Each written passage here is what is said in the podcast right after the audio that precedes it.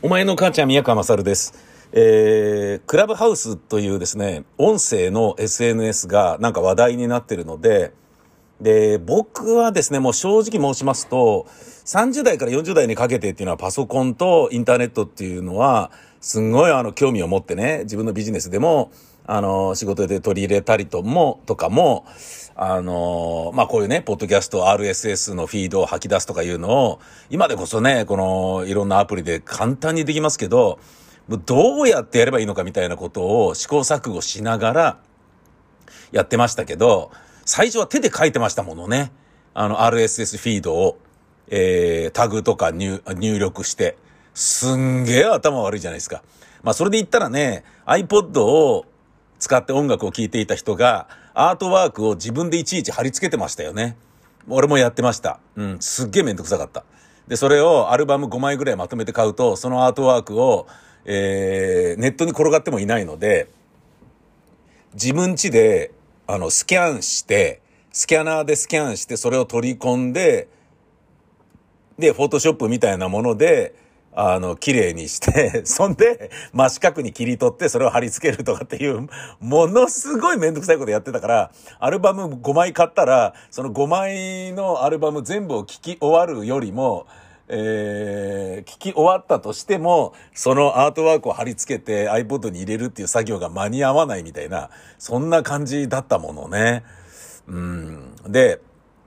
あのー、そういうような頃から比べるとですよ、今はね、もう YouTube も簡単に配信できるし、で、ポッドキャストもね、あの、今簡単に配信できて、まあ、あのー、なんでしょうね。えっ、ー、と、音声日記代わりに、に、としてつけてるだけで、これはね、だから、あのー、自分が30代の頃からネットやってた感覚と、で、その時すでに放送業界にいたっていうことの、あのー、なんだろうな、イメージの部分だけど、えー、やっぱりどうしても放送が本気で、えー、ネットはお遊びとか趣味とか、えー、なんだろうな、おまけみたいな、そういったイメージなんですよね。で、未だにそうで、で、それを、あのー、インターネットがブワーッと広まった時に、もう、早くこっちおいでよみたいなことをネットコンテンツの人たちにすごい教えてもらったり、誘ってもらったりもしたんですけど、うちの会社買い取りたいっていうところもあったりしたんですけど、なんかね、やっぱり子供の頃に好きだったラジオが、えー、やっぱなんか自分の中でこだわりがあったんでしょうかね。あの、まあ、ここまでね、えー、沈むとは思ってなかったってのもあるんですけど、ここまで沈むの分かってたらとっとと、俺生まれ変わったらもう30代の段階で、ね一回なんかパーソナリティ番組やったらもういいやみたいな感じで、ネットの方に絶対行きなさいって俺は、ね、生まれ変わった自分にもし何か意見をするならば、そう必ず、あの、言いますけれど、放送そのものもね、あの、まあ面白いは面白いですけれど、やっぱりね、あの、セリフプロデュースがなかなかできないけど、すごい面白いタレントがいるのがテレビ。だけど、セリフプロデュースもできて、えっ、ー、と、なんだろうな、マーケティングもマネタイズも、あの、キャッチコピー考えるのとかも全部、あの、できる。ね、SEO も全部自分でできる、編集もできて、面白いことも考えられて、出演もできて、和芸も他社でっていう人たち、つまりハイブリッド中のハイブリッドがいるのが YouTube っていうそういうイメージありますよね。で、もちろんあの、プロ中のプロが作ってるのがテレビですから、その素人っぽさにおけるプロっぽさっていうのが YouTube にはあるけれど、で、えー、その、まあ、あの、今はね、どっちも、あの、なんか人気コンテンツを作るっていうことが完全に確立したような状態にあるけれど、なので、別にね、えっ、ー、と、ネットコンテンツでこれから何かして稼ぎたいなとかっていうビジネス新たに始めるぜみたいな、そういう山っ気とか野心は大してないんですが、ただ、何なんだって思ったので、そのクラブハウスっていうのにちょっと入ってみたんですね。で、そしたらですね、あのなんと僕が、えー、っと、TBS ラジオで喋り始めるきっかけになった放送作家の中野俊成さんからすぐになんか連絡があってですね、宮川さんなんかクラブハウス盛り上がってるみたいなんだけど、なんか一緒にやりませんか？とかって言って、え、な、な、何？それ今、今入ったばっかりなんだけど、今朝の話ね。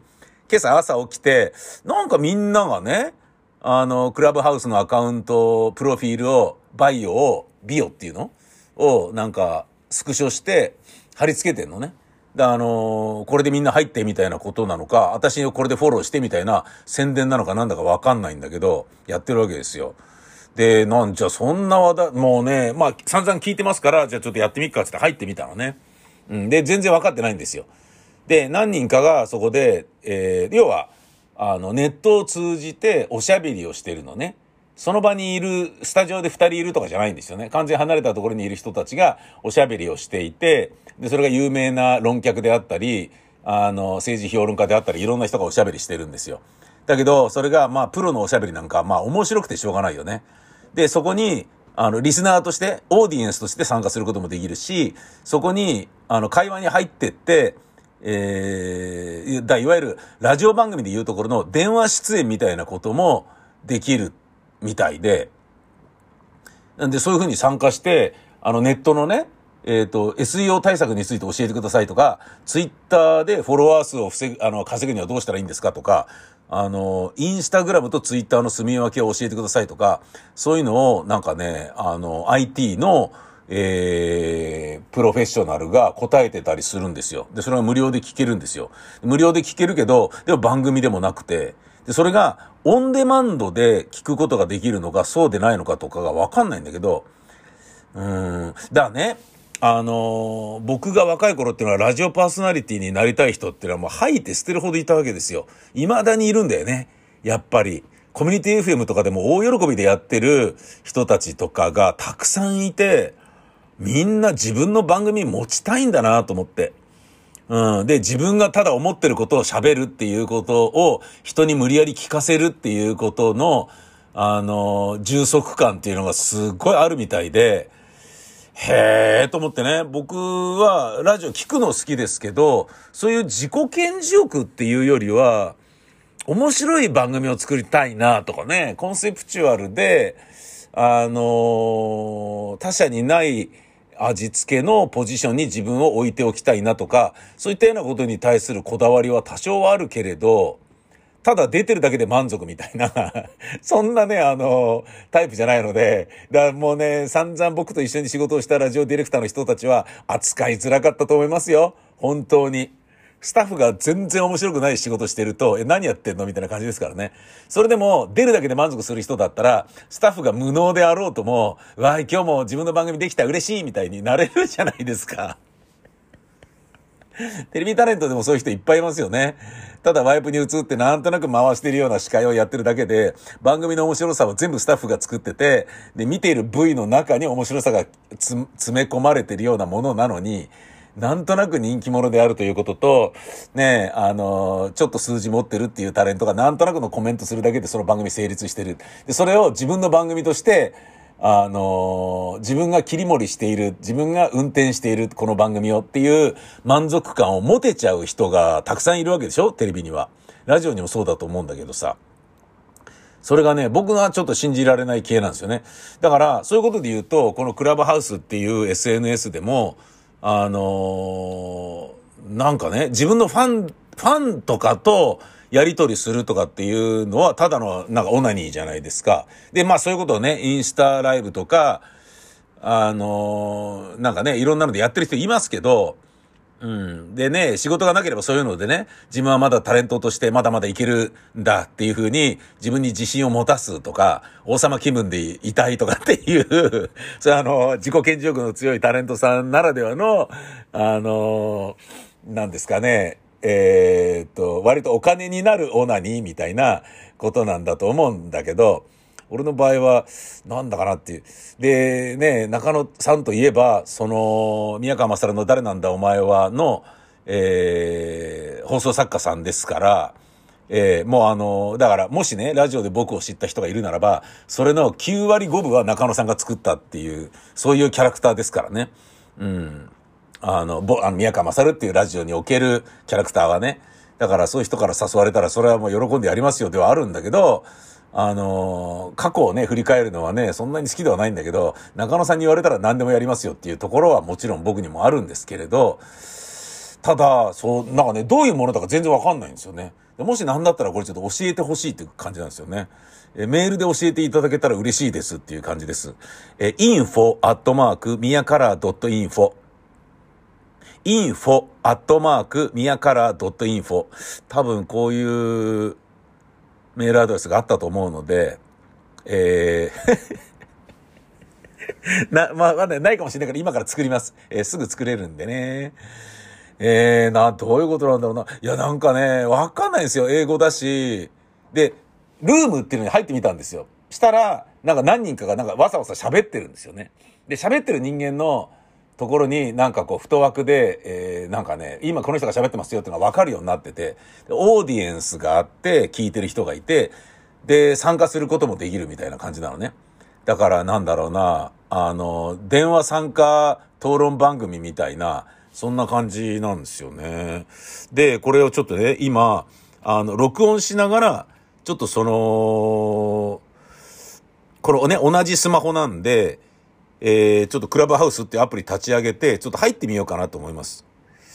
えー、わかんないですよ。で、あの、この人たちの著作権で俺がぶっ通されるって可能性もあるんですけど、なんだかわからないけどやってみます。お前の母ちゃん宮川まさる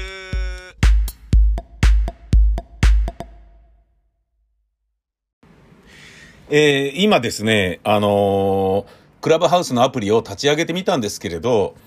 えっ、と、その立ち上げた瞬間に、こっちの、えっと、ポッドキャストを録音しているアプリが、あの、止まりましたよね。わかりやすく止まりましたよね。今これ、ノー編集で出してるんで、ポッドキャストはノー編集で行こうと思ってますので、あのーえー、途中でね、なんかアプリをいじってる間にもごもご言ってたりするようなのがあったりするのは、そのアプリでね、なんかあの、なんだろうな、自分のスケジュールを見、見ながらだったりとか、あれ、今なんか LINE が来たけど誰からだろうとか、で、これ喋ってる場合じゃなくてすぐ折り返した方がいいんじゃね？みたいなことを考えながら喋っているときは、あの、ちょっとね、もごもごしたりするっていうですね、ありがちな話、ありがちって言っちゃいけないな。えー、このクラブハウスは、要は、えっ、ー、と、今、ちょっと、あのー、ね、紹介することはできなかったですけど、今僕考えたのは、これ録音しながらクラブハウスのアプリも立ち上げて、クラブハウスで僕が楽しんでいる何かを、そのまま、えっ、ー、と、ここに録音して、ポッドキャストで公開できるのかなと思ったんですね。でそれはできなかったんですけど、で、口で説明すると、いろんな部屋があって、そこで、えー、そこで出会った人がおしゃべりをしてると。で、実際に音声使って、ネットで。で、これもね、5G だからできる、まあ、あの、そういう世の中だからできるものなのでしょうけれど、2020年に立ち上がったこの SNS が今爆発的なブーム。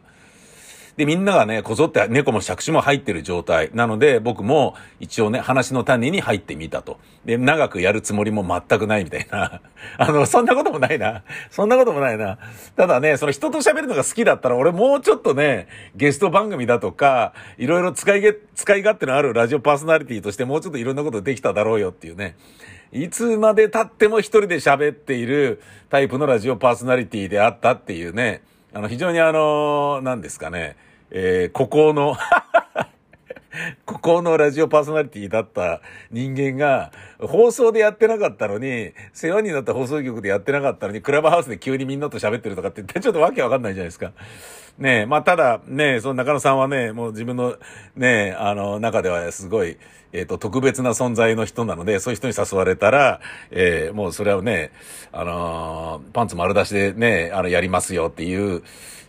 んですけど、で、このクラブハウスのブームはアメリカ初なんだけど、日本にも飛び火しているというふうに、あの日経トレンドに書いてあります。それちょっと紹介しますと、会話のための部屋、ルームと呼ばれているものがあって、誰でもモデレーターとして設けることができて、参加者はルームに参加する、ドロップインと呼ぶとして、トークに耳を傾けてラジオ番組のように聞きながら、聞き流しながら楽しめる。一方、議論の輪に参加して一緒に盛り上がることも可能。え、国内では21年1月下旬に入り、えー、著名スタートアップ経営者を中心に急速にファンが拡大し、メディアアーティストの落合陽一氏もクラブハウス好きを、えー、公言してはばからないと。えー、人気ぶりから次のツイッター、次のフェイスブックに化ける可能性もあるという見る向きもある。なるほどね。えー、そういうことか。だから1月下旬ってことはもうすごいできたばっかって、ロケットスタートしてるってことですね。よっぽどあの、うまいんでしょうね、宣伝が。その瞬間、その場に立ち会えた人だけということがハマると。1月中旬からクラブハウスを利用し、すぐに魅力の虜となった一人が、電動キックボード関連事業を手掛けるスタートアップ企業なんとかの社長のなんとかさんだ。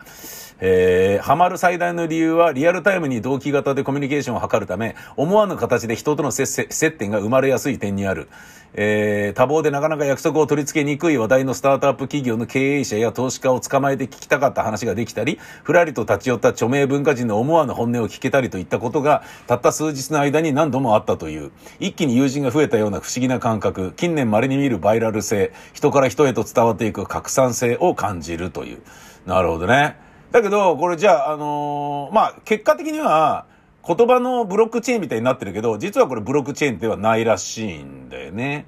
うん、そのあたりがね、面白いなっていうね。うん、僕も実はこれ聞いてみたんですよ、朝。なんか、あの、1個2個の、えー、そう、おしゃべりをね。うん。でもあの、まあ、正直なこと言うと、だから何なのみたいなところもあるし、で、いい年になると、そういうところで面白いものを探す時間っていうのが、まあ、もったいなくてしょうがないんですよね。そこに人生の限りある時間を、残りの時間を使いたくありませんみたいな。で、そこで、なんかね、これは面白いかな、これは面白いかな、みたいな。まあ、もちろんね、例えば、スナック好きな人は、当たりのスナックに入るか、外れのスナックに入るか、地方行ったらとりあえず行ってみて、外れに入ったとしても、それも含めて面白いんだ、みたいなね。坊主で帰ることがあるから釣りというのは面白いんだ、みたいな。フリーズするからマックは可愛いんだ、みたいな ものがあるし、それを未だに言ってらっしゃる、ね、あのー、いい年の人もいるけど、僕は割とそうではなくて、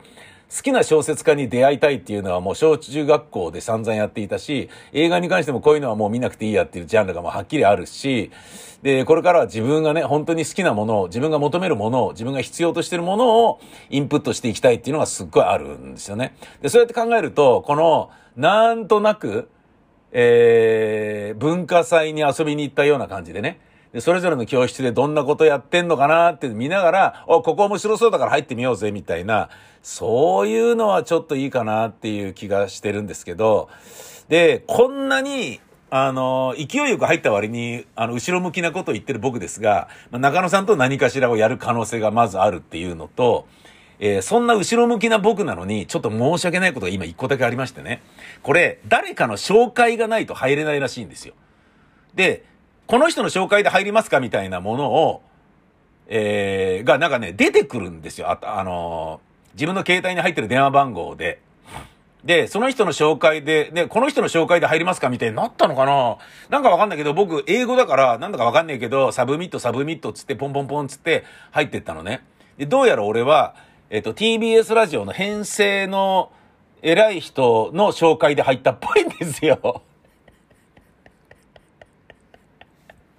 で、TBS ラジオの編成の偉い人っていうのは、僕の最後の TBS ラジオでの番組を終わらせた人なので、その人の紹介で、クラブハウス入ってるっていうことが、俺だから、いいのかなと思って、まあ、いっかみたいに思ってたのね。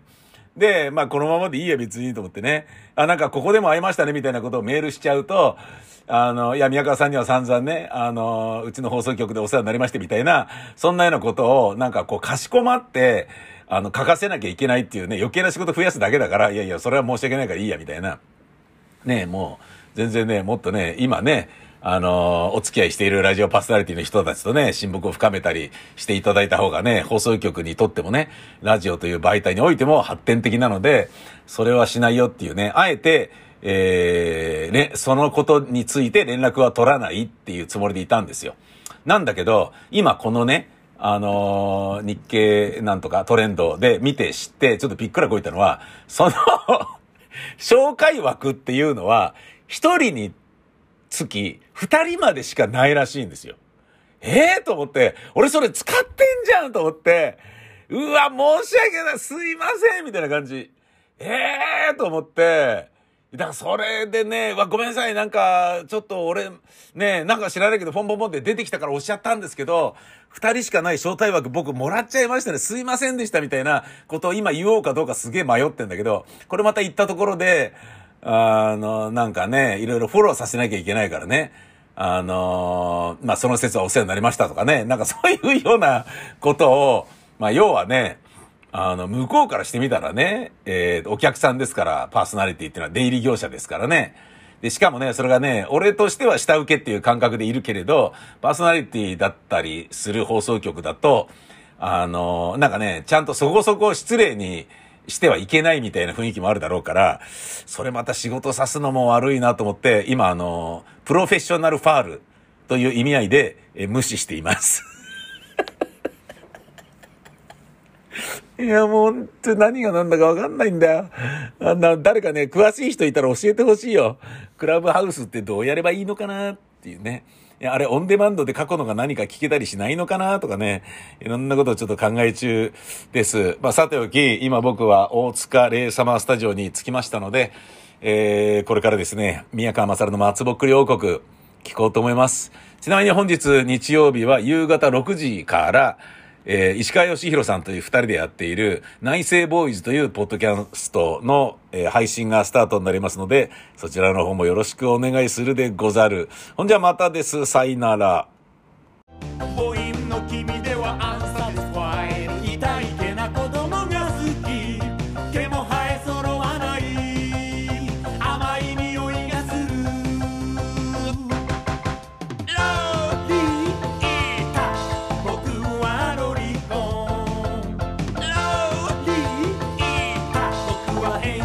たかもね。